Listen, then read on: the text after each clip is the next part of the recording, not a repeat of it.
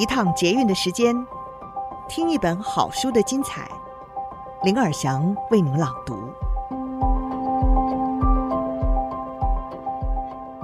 您好，欢迎您再次收听《天下好读》，我是林尔祥。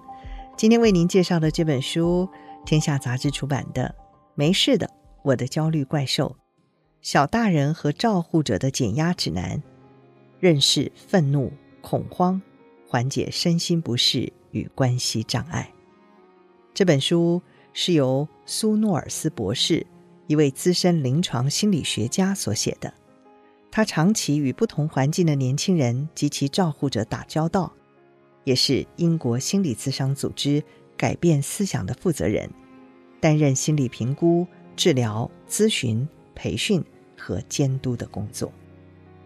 今天我们书斋的主题是莫名的焦虑。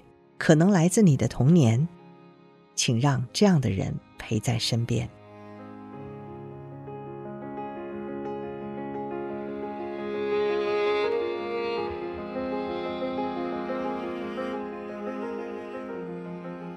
生物学无法解释所有事情，或许你运气很好，一出生就有好的基因，但人生总会给你一些狗屁倒灶的事。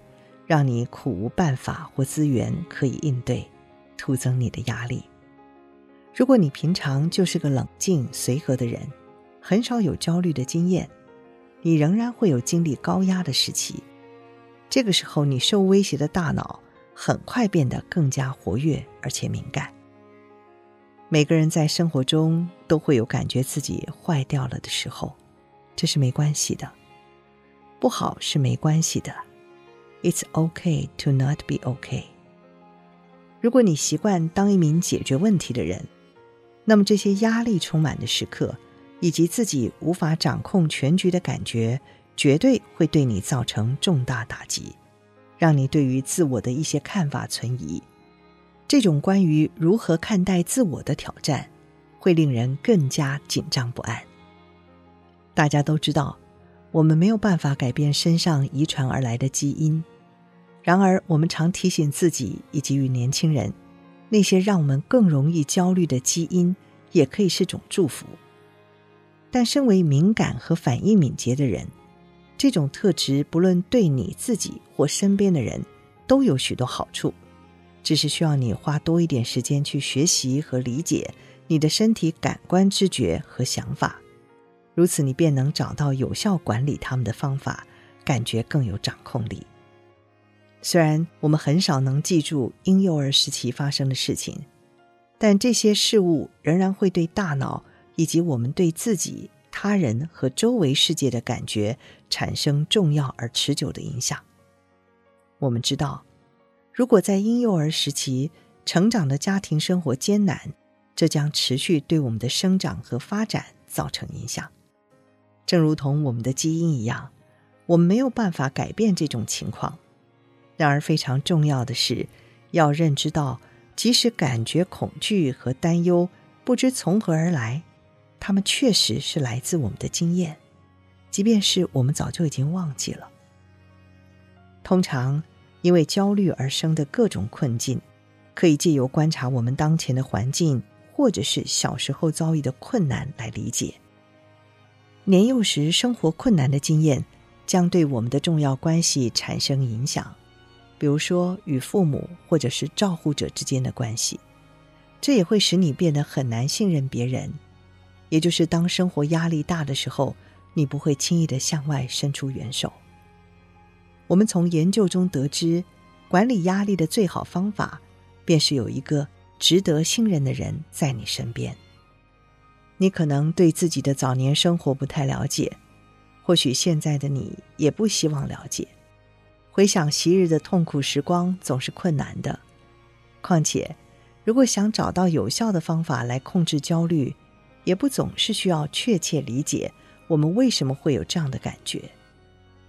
然而，如果你发现自己很难信任别人，而且对你来说一直是个问题的话，那么你需要与专业人士讨论这些问题，可以帮助你建立与他人的连结和信任。如此一来，在你深陷困难的时期，便能够有人挺身相救了。有很多人可以成为你信任的人，他可能是家长或监护人，也可能是老师或学校的辅导员。很多人会有一个他们觉得更能寻求安慰和建议的对象，像阿姨啦、叔叔啦，或者是兄弟姐妹。有一个能够理解你和你的焦虑的人，真的会有很大的不同。父母。通常都想给自己的孩子最好的，竭力保护，不让孩子听到、看到或经历任何不好的事情。很多父母都意识到自己的恐惧和担忧有可能会传递给孩子，因此都会试图在孩子面前隐藏。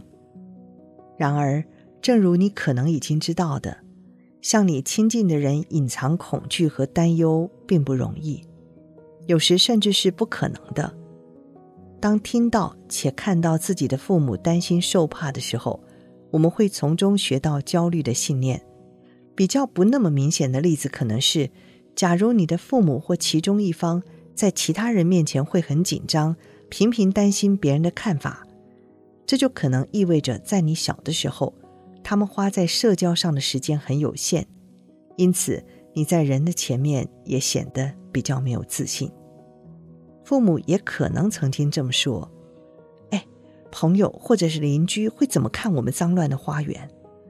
或者他会怎么评价我糟糕的发型呢？”时日一久，孩子们在不自觉的情况下，会全盘接收诸如此类的担忧所传递出关于世界和他人的重要讯息。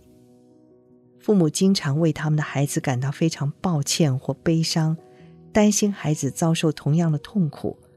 而我们不想让父母感觉更糟。我们认为，自问你的恐惧和担忧是如何形成的，这非常重要。这样你就可以开始质疑自己关于恐惧的一些想法到底是从何而来的。接着，你便能够据以决定这些想法是否真实或者有用。很多孩子都知道父母的恐惧和焦虑。但却从来没有跟父母当面的讨论过。我们知道，性情焦虑的孩子更容易担心，也更容易从父母那里接收到焦虑的讯息。焦虑的孩子会看到其他孩子察觉不到关于焦虑和恐惧的蛛丝马迹。逃避令我们感到焦虑的事物是一种有用而且正常的人类反应。然而，我们可以从周围的人身上学到。当我们感觉受到威胁的时候，勇于面对才是最好的，甚至有时候是唯一的应对方式。当我们亲近的人不敢面对恐惧的时候，我们会更难鼓起勇气尝试新的方法来寻找恐惧和焦虑的根源。令人遗憾的是，有的时候真正可怕而且害人的事情会发生在人们身上。有些人。可能和性情阴晴不定或好斗的人住在一起，或者家人可能住在不安全或恐怖的地方。父母不能总是用自己偏好的方式来保护孩子，而有些父母则根本连保证自己孩子的安全都做不到。对于其他年轻人来说，他们可能有相对安全快乐的生活，但是当车祸或犯罪等这类事情发生，就可能会让他们突然之间对这个世界感到恐惧和不确定。一旦你离开不安全的环境，或者创伤事件结束了，那么你身边的人和你自己可能都会认为你的感觉会再度好起来。然而，我们的大脑和身体需要一些时间来理解这些事件和经历，才能继续前进。有时，你可能需要很多帮助才能再次感到安全，因为你的威胁系统和焦虑的想法、身体感觉和行为已经处于超负荷的状态。在经过了一段困难的经历之后，你极为敏感的威胁系统很可能会在实际上不存在威胁的地方看到威胁，我们称之为假警报。敏感的威胁系统对各种焦虑来说都很常见。但是在创伤性事件发生后，持续几个星期的虚惊是正常的。只有当这种情况持续好几个月，我们才会视之为问题，或者是应该向外求援。